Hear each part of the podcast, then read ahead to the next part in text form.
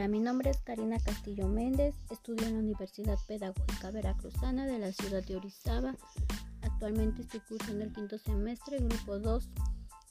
A continuación les voy a hablar sobre la educación ambiental. Bueno, ahí nos dice que es un proceso de formación ciudadana donde se va formando varios valores entre los seres humanos. Todo esto se ha ido perdiendo debido a la contaminación que hay en nuestro planeta y todo se debe que nosotros como seres humanos ocasionamos estos hechos. La educación ambiental posee capacidades que favorecen el aprendizaje permanente, la incorporación de métodos e innovadores avances tecnológicos e investigaciones científicos. Todo esto logra un conocimiento necesario en métodos para el avance, donde se logra un aprendizaje permanente y fomenta la comprensión por la diversidad cultural y lingüística.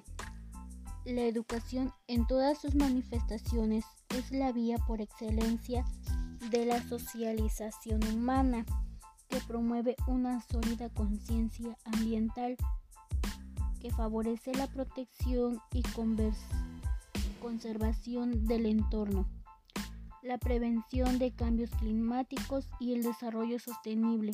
Además, promueve el pensamiento crítico para el desarrollo sostenible.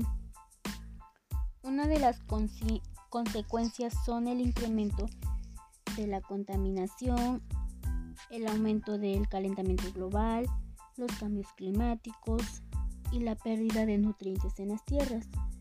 Por ello, su objetivo principal es cuidar el medio ambiente y que comprendan la naturaleza, así como reflexionar lo que nosotros como seres humanos hacemos para contaminar por eso hagamos conciencia para evitar seguir perjudicando más nuestro planeta. Gracias.